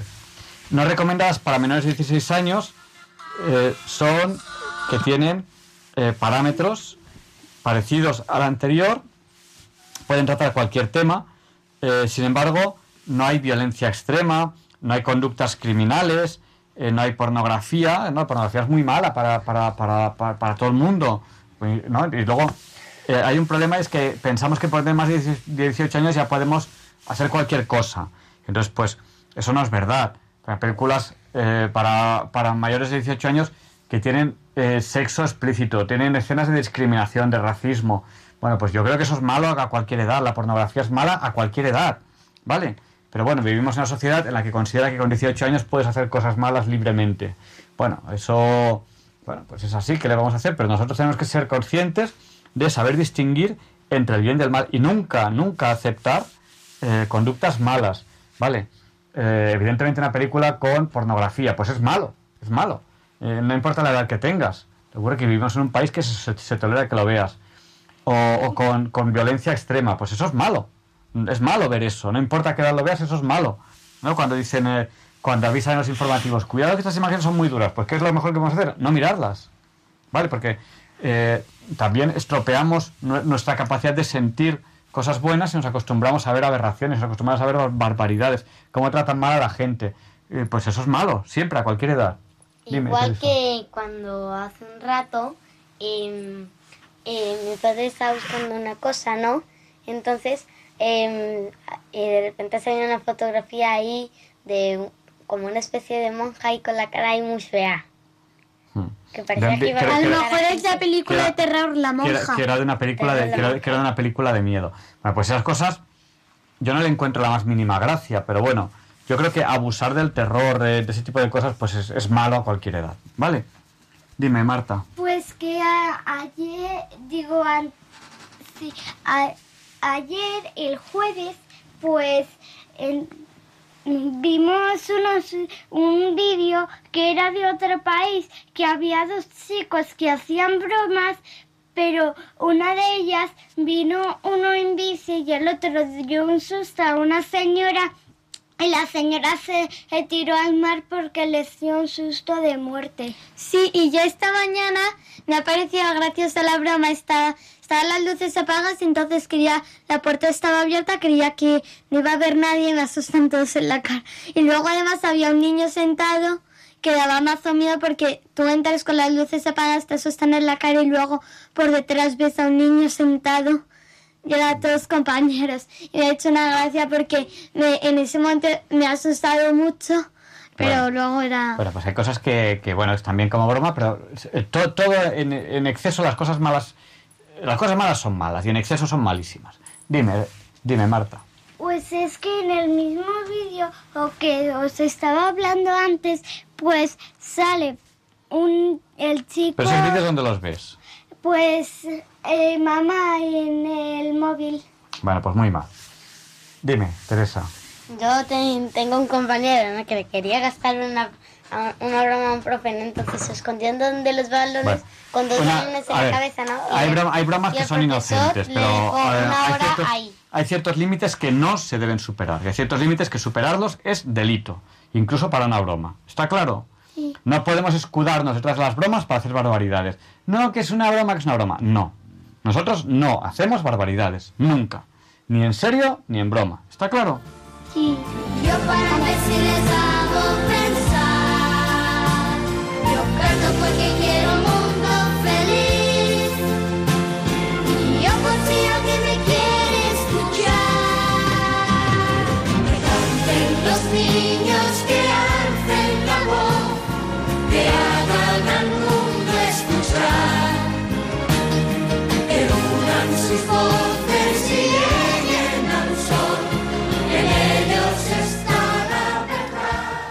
verdad. Good evening, Teresa. How old are you?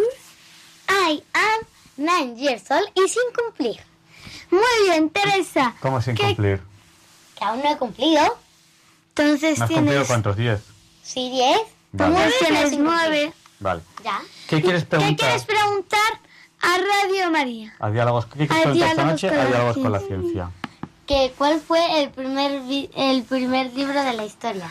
Ah, Bueno, el, el libro eh, más antiguo que conocemos, que conocemos, es un libro que creo que es chino, que se titula El Sutra del Diamante.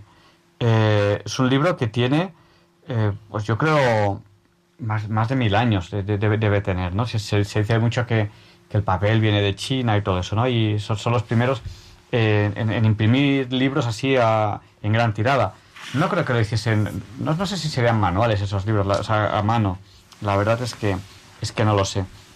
Aunque, eh, bueno, realmente eh, cuando se estudia los libros, el primer libro que se considera impreso como tal eh, es la Biblia, que, que la, imprimi- la imprimió Gutenberg y se considera el principio de la, de la historia, ¿no?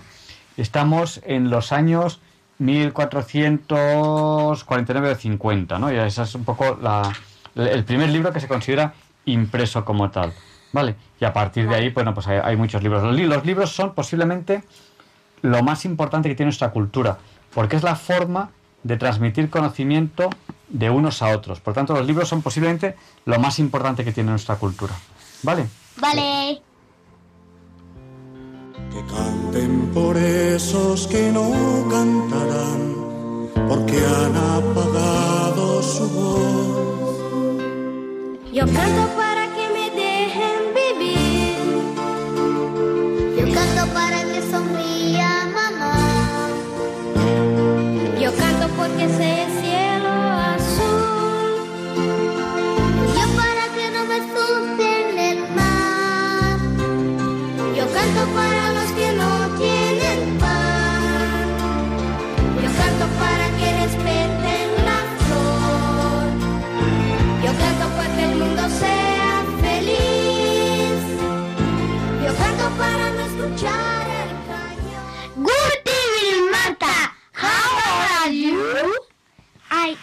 eight years old. ¿Qué quieres preguntar a Diálogos con la Ciencia? ¿Eh? Que quién es Tutankamón. Bueno, eh, Tutankamón eh, es- fue, un, fue un faraón perteneciente a una dinastía de Egipto. Estamos hablando de años eh, 1336 a 1327 antes de Jesucristo. Eh, en esa época es la que, la que, la que reinó. Eh, ese es su nombre de su nombre de, de- cuando falleció fue Tutankamón. Cuando estaba vivo, su nombre era Tutankaten. ¿Vale? Eh, Tutankamón significa eh, imagen viva de Amón. Y Tutankaten significa imagen viva de Aten. Y eh, también se llamó antes, antes de gobernar, se llamaba Tuk Ang Atón, que es imagen viva de Atón. Bueno, eh, yo no sé mucho sobre las dinastías egipcias porque yo no he estudiado, no he estudiado historia, historia egipcia. Pero parece ser que se llama Tutankamón porque dio mucho poder a los sacerdotes de, de Amón. Eh, yo tampoco sé muy bien que, cómo eran los, los dioses en los que creía esa gente. Vale. eh, ¿Por qué Tutankamón es tan famoso? Por, posiblemente, por su tumba, que se encontró casi intacta, y con muchas joyas y la máscara eh, de su imagen que se encontró prácticamente intacta. intacta. Por eso quizás es tan, es tan famoso, ¿no? Eh, su tumba la encontró eh, Howard Carter en el año eh, 1922. Y tampoco sé contaros mucho más, porque yo tampoco sé mucho más de, de Tutankamón ni, ni, de la, ni de la época egipcia. Pero es un poco lo que puedo contarte. ¿Qué quieres decir, Teresa? que en mi libro pone que Tutankamón, eh, que, que Tutankamón es tan famoso que, que le han expuesto en un museo de Londres. Sí, o sea, eh, se encontró su, tumba prácticamente intacta y entonces to- todos los elementos funerarios de la tumba están, intactos. A ver, quiero haceros una reflexión. Todas las culturas humanas, todas, eh, tienen un hecho común. Es el hecho religioso. ¿Vale? No importa que estén separados, o sea, en Egipto, en Grecia, en Roma, en América, los precolombinos, todos tienen el hecho religioso. Es decir, todos, el ser humano es una característica del ser humano que se cree, o sea, el ser humano cree, cree que hay algo después de la muerte. El hecho religioso es algo innato, innato en el hombre, está dentro de él. No, no, no, no todos los individuos lo realizan, pero culturalmente todas las culturas lo realizan. Por eso, en todas las culturas hay algún rito funerario, porque en todas las culturas se considera que hay algo después de la muerte, ¿vale? Por eso la, la tumba de Tutankamón también es muy importante. Dime, Teresa, ¿qué me quieres decir? Que em, alguna vez, aparte de Jesús, alguien ha muerto, em, ha ido al cielo y de repente ha, ha vuelto a la vida.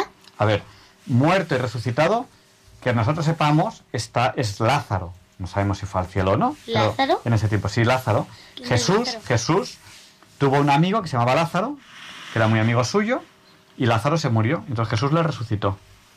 ¿No te has leído la Biblia, Teresa? ¿No es que... Marta, ¿sabes quién es Lázaro?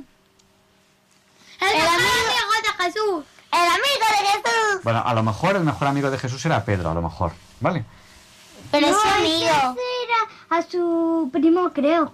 ¿Su primo? No, yo creo que no. Ese es Juan, ese es San Juan. Ese es San Juan.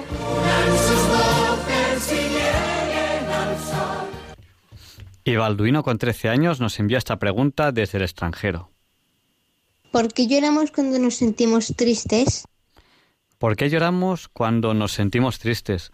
Eh, bueno, pues que yo sepa, es una forma de comunicación que viene de los, de los bebés. O sea, los bebés tienen eh, necesidad de transmitir sus emociones y una de las formas de transmitirlas con esas lágrimas y lo mantenemos en todas las etapas de, de, nuestra vida.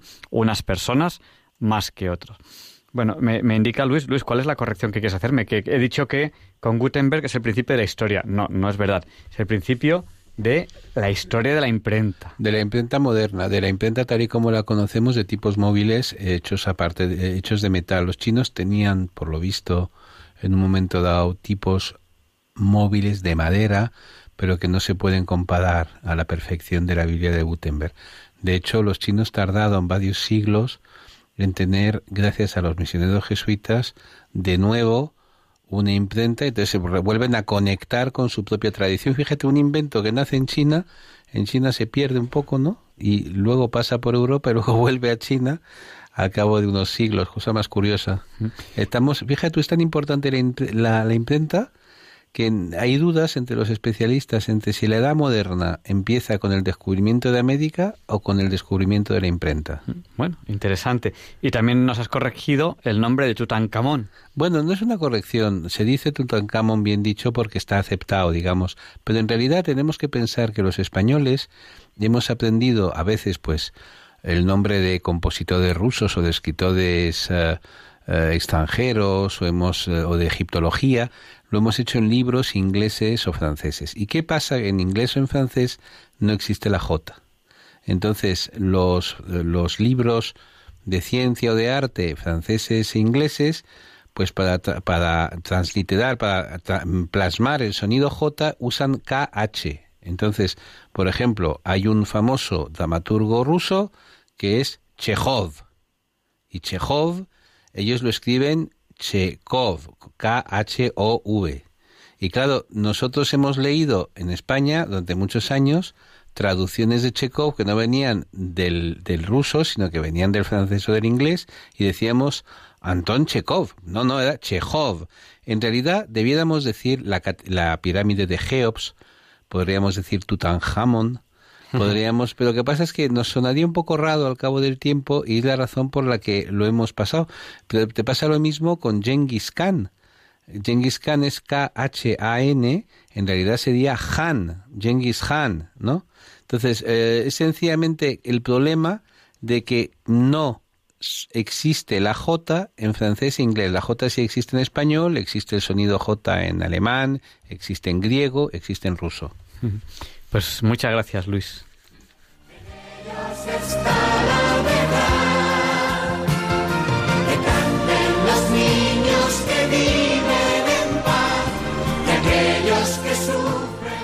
Sufren. Adiós. Adiós.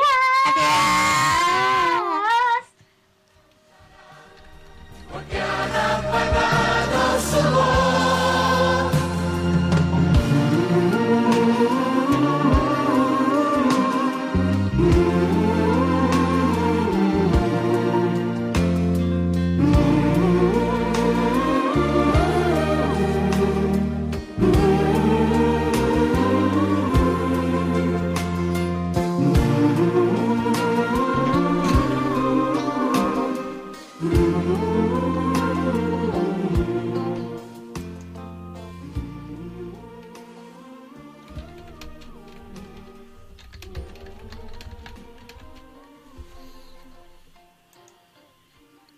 Ya no nos da tiempo a más en el programa de hoy, 18 de octubre de 2019.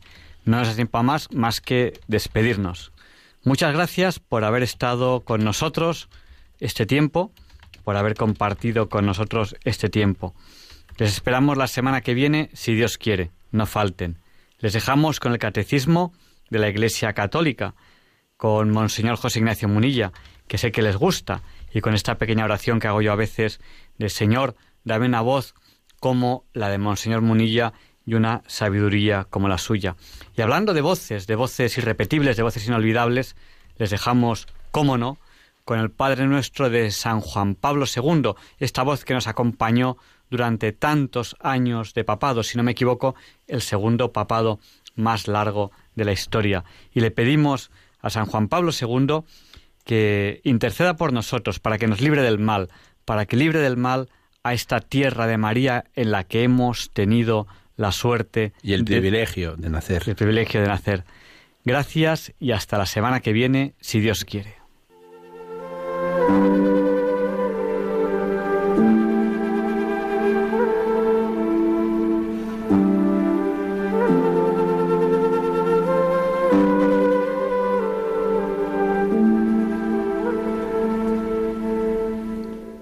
Y así concluye en Radio María el programa Diálogos con la Ciencia. Dirigido por Javier Ángel Ramírez.